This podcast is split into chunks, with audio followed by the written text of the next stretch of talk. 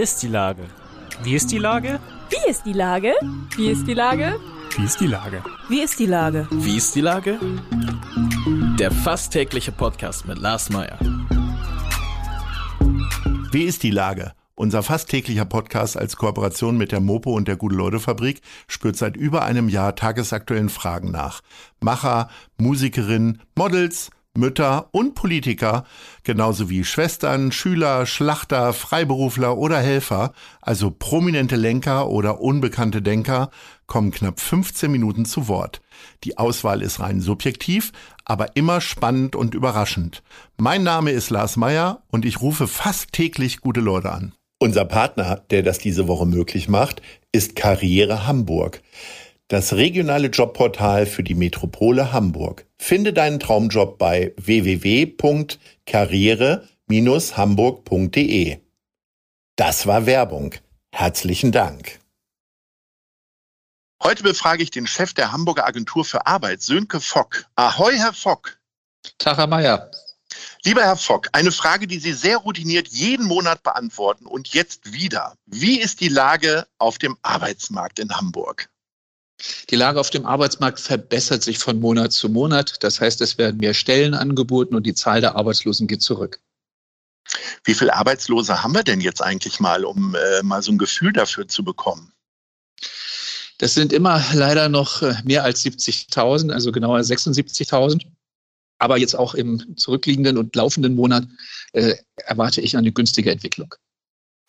Es heißt aber, ich meine, das hört man ja nicht nur aus der Gastronomie, sondern nicht aus allen Stellen. Also wir als Agentur, als PR-Agentur suchen zum Beispiel auch noch PR-Leute, die äh, mit der, der, vor allen Dingen der deutschen Sprache umgehen können, anders als ich, der jetzt gerade stottert. Ähm, und wir finden einfach niemanden. Das ist, glaube ich, in, in, in den medialen Berufen gerade sehr schwierig, aber ich höre es auch aus der Gastronomie. Das ist ja überall so, ne? Oder gibt es auch Berufe, die noch die eigentlich ein Überangebot noch an Mitarbeitern haben? Nein, ein Überangebot gibt es nicht. Wir haben den demografischen Wandel, wir haben die Veränderungen im Bereich der Digitalisierung und das führt dazu, dass die Fachkraft gefragt ist. Und die äh, große Zahl derjenigen, die noch in der Arbeitslosigkeit sind, sind auch Un- und Angelernte. Und die haben es dann also besonders schwer, wieder in der derzeitigen Verfassung des Hamburger Arbeitsmarktes äh, in, den, in den Beruf zurückzukehren hat sich insgesamt der Arbeitsmarkt also ja verändert, das sagen Sie auch im Zuge der Digitalisierung. Ich habe halt auch das Gefühl natürlich, dass äh, Arbeit eine ganz andere Rolle einnimmt. Also ich beispielsweise mit äh, Leuten viel weniger über Geld spreche als über Urlaubstage, flexible Arbeitszeiten und so weiter. Wie ist das denn? Ich sage mal, da sind wir natürlich auch äh, eine, ein spezieller Bereich im Medienbereich oder PR- und Marketingbereich. Ne? Äh, das gilt wahrscheinlich jetzt nicht immer für Handwerksberufe, oder? Oder gibt es da jetzt auch schon andere Ansprüche? Also denkt ein Maurer auch an Work-Life-Balance? Also ganz klar, äh, ja, das, das, das gibt es natürlich auch, die, das Stichwort Work-Life-Balance. Die Sinnfrage wird natürlich auch gestellt. Also wie sinnvoll ist die Tätigkeit, die ich dort ausübe? Für welche Werte steht das Unternehmen, bei dem ich arbeite?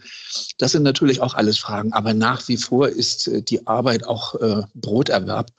Und insofern wären viele von denen, die jetzt in der Statistik äh, der Arbeitsagentur stehen, froh, wenn sie ein Angebot hätten, das ja deutlich über das Arbeitslosengeld hinausgeht. Also Geld ist schon wichtig, weil es äh, die Gelegenheit schafft, den äh, Lebensunterhalt zu sichern, die Miete eben zu zahlen. In Hamburg ist es ja nicht ganz billig, eben auch entsprechend zu leben und sich eine Perspektive zu schaffen.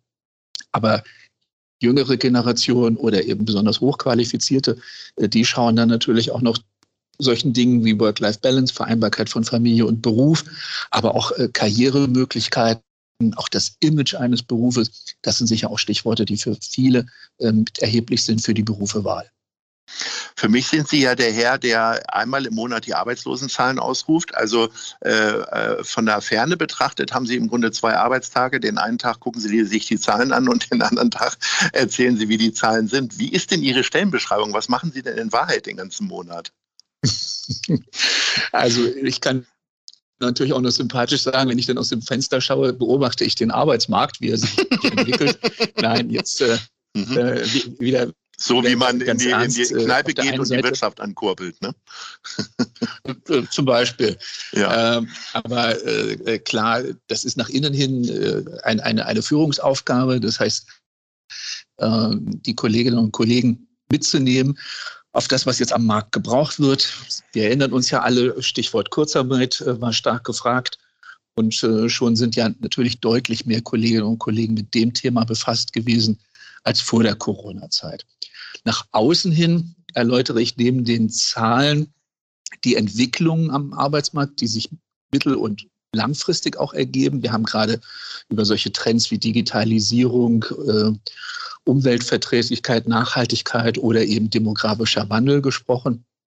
Und da geht es natürlich eben auch darum, Perspektiven aufzuzeigen, sei es jetzt in Richtung der Zusammenarbeit mit Kammern, Landespolitik, Verbänden oder eben auch mit den Unternehmen. Und das sind nur einige Beispiele meines Tätigkeitsfeldes.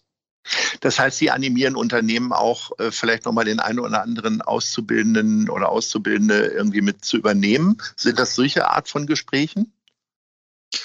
Ja, dies, das gibt es auch. Äh, wenn wir jetzt äh, das Beispiel äh, der Gastronomie nehmen, da waren die Ausbildungsjahrgänge eins bis drei natürlich sehr unterschiedlich von Corona betroffen. Was konnte an Ausbildung in den Betrieben realisiert werden?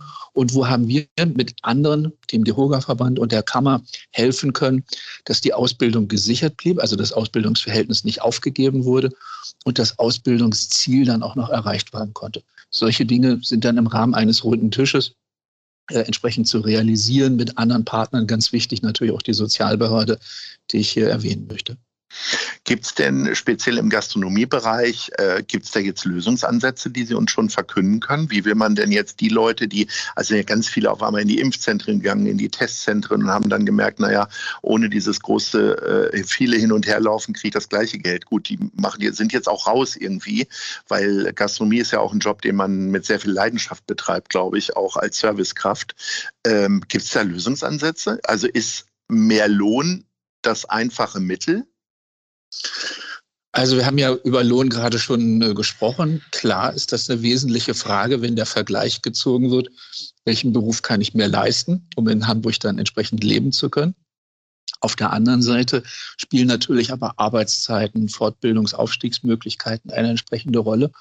Und manches Mal hat für die Gastronomie in der Vergangenheit auch das Thema Vereinbarkeit von Familie und Beruf gezogen, weil die Arbeitszeiten ja nicht in der Regel da liegen, äh, wo man sie von 9 to 5 dann eben halt auch entsprechend vermutet. Für die einen ist es familienunfreundlich, anderen kommt es sozusagen entgegen, denn es sind tatsächlich Männer und Frauen, die sich da sehr bewusst dann für die Gastroszene entscheiden und sagen, das ist sozusagen mein Job. Um dort wiedergewonnen zu werden, glaube ich, hängt es ganz stark davon ab, war das, was man während der Corona-Zeit gemacht hat, wirklich ein befristeter Job? Oder hat mich die neue Tätigkeit, sei es in der Logistik, sei es im Handel, äh, oder in anderen Bereichen so angesprochen, dass ich auf Dauer dort tätig sein möchte. Und dann ist natürlich das Thema der Qualifizierung in dem neuen Job mindestens so wichtig, um äh, die Perspektive längerfristig beschäftigt zu sein. Oder kehre ich dann doch eben wieder in das gewohnte Terrain zurück, weil mich damit etwas verbindet und ich äh, auch, auch eine Perspektive sozusagen sehe. Denn der Kunde hat ja einen großen Nachholbedarf. Wir freuen uns ja alle riesig, dass wir auch wieder in die Gastronomie zurückgehen können. Unbedingt. Das Thema Kurzarbeit kannte ich persönlich immer nur von meinen Familienmitgliedern, die in Handwerkerberufen unterwegs sind. Also bei äh, meinem Cousin, der Maurer ist, der hat dann im Winter mal Kurzarbeit gehabt, weil er nicht immer arbeiten konnte. Mhm. Ist ja jetzt ein sehr probates Mittel gewesen, wirklich ja für alle Branchen ähm, tatsächlich Entlassungen und so weiter zu umgehen.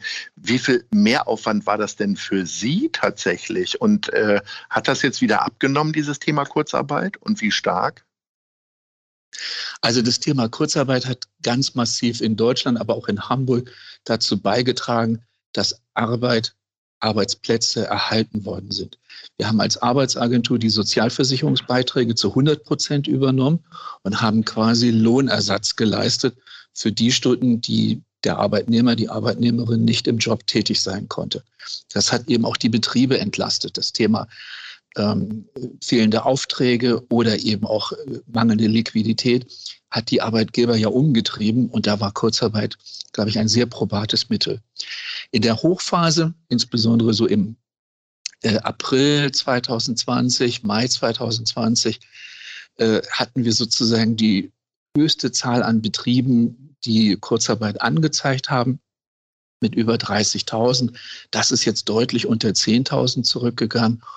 Und äh, die äh, Maximalzahl der Arbeitnehmerinnen und Arbeitnehmer, die von Kurzarbeit betroffen waren, war im Bereich zwischen 150 und 180.000 und die liegt jetzt eben auch bei etwa 60.000. Das heißt also, äh, nicht nur die Arbeitslosigkeit ist rückläufig, auch die Kurzarbeit. Und das ist jetzt wiederum eine doppelt gute Nachricht, denn aus Kurzarbeit hätte ja auch Insolvenz oder Arbeitslosigkeit werden können. Und das ist nicht der Fall. Jetzt haben wir immer mal wieder über die Problemberufe gesprochen. Gibt es denn auch so Jobs, die so einen totalen Trend abbilden, wo gerade vor allen Dingen äh, Auszubildende unbedingt rein wollen? Also es hat auf der einen Seite immer schon eine Top-Liste von Berufen gegeben, die bei den jungen Leuten ganz weit oben gestanden äh, sind. Das hat sich jetzt gar nicht so sehr verändert. Also der berühmte Mechatroniker äh, gehörte dazu, äh, genauso äh, wie jetzt äh, im Bereich äh, der, der ähm, Arzthelferin oder des Arzthelfers sozusagen. Ähm, oder auch im Bereich der Tierpflege äh, zu arbeiten, auch etwas, was, was sehr beliebt ist.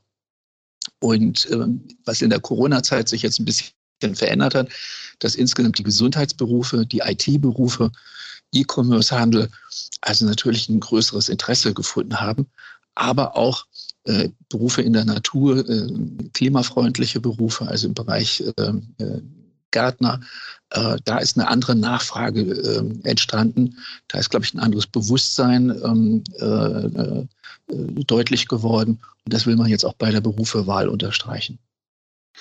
Neben der Gastronomie waren ja vor allen Dingen die Pflegeberufe in den letzten anderthalb Jahren ein großes Gesprächsthema, wirklich auch quer durch die Gesellschaft. Ähm, vor allen Dingen aber natürlich die Mängel, die da äh, stattgefunden haben oder immer noch da sind. Ähm, hat das aber trotzdem dazu geführt, dass es mehr äh, Krankenpfleger und Krankenschwestern Anfragen gibt tatsächlich, weil Leute sagen, okay, dann will ich da helfen und dann will ich da rein? Oder merkt man das gar nicht? Also das Interesse, in die Pflegeberufe zu gehen, war immer groß. Das Problem der Pflegeberufe war und ist auch jetzt noch, äh, in den Pflegeberufen die Mitarbeiterinnen und Mitarbeiter zu halten, die sich da einmal entschieden haben, die nach äh, Jahren der Tätigkeit gesagt haben, ich traue mir das nicht mehr zu, ich fühle mich da gesundheitlich angeschlagen, ausgelaugt oder nicht, nicht äh, wertgeschätzt. Ich glaube, wenn es uns gelungen wäre, in der Vergangenheit all die, die für diese Berufe mal gebrannt haben, dann auch für diesen Beruf zu halten, dann wären wir schon in einer anderen Situation. Was sich aber jetzt positiv verändert hat, ist zum einen, dass der Gesetzgeber in der Ausbildung ja nicht mehr differenziert zwischen der klassischen Kranken- und der Altenpflege. Also es wird jetzt für den Pflegeberuf allgemein ausgebildet, qualifiziert. Das Zweite, auch in den Tarif ähm, in den Tarifverträgen hat sich etwas äh, zum Besseren gewandelt, Stichwort also andere Bezahlung. Das kann natürlich immer noch besser und, und, und, und weitergehen, gar keine Frage. Aber ich glaube, äh, ein Stück weit ist diese gesellschaftliche Anerkennung darin sozusagen eingeflossen.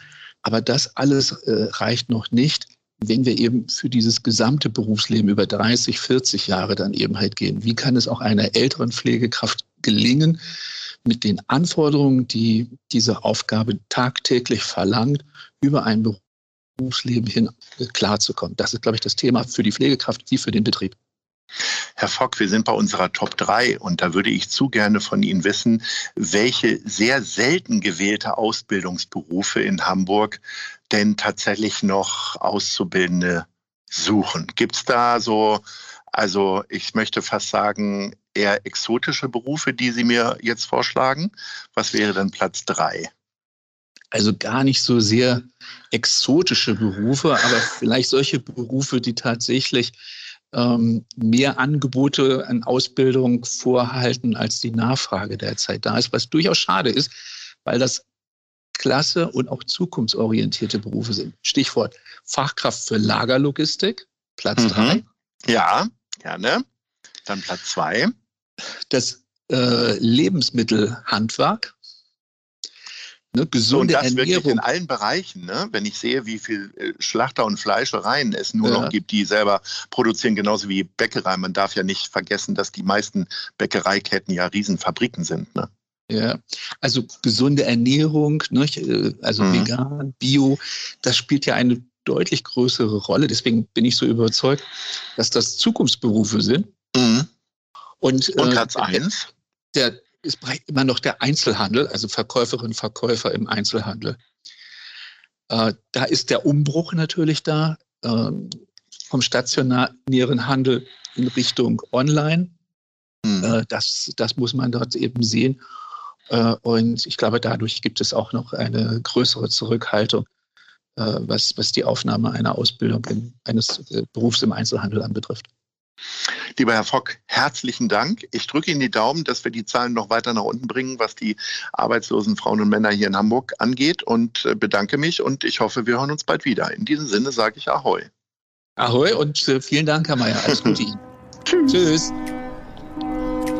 Eine Produktion der Gute-Leute-Fabrik in Kooperation mit 917 XFM und der Hamburger Morgenpost.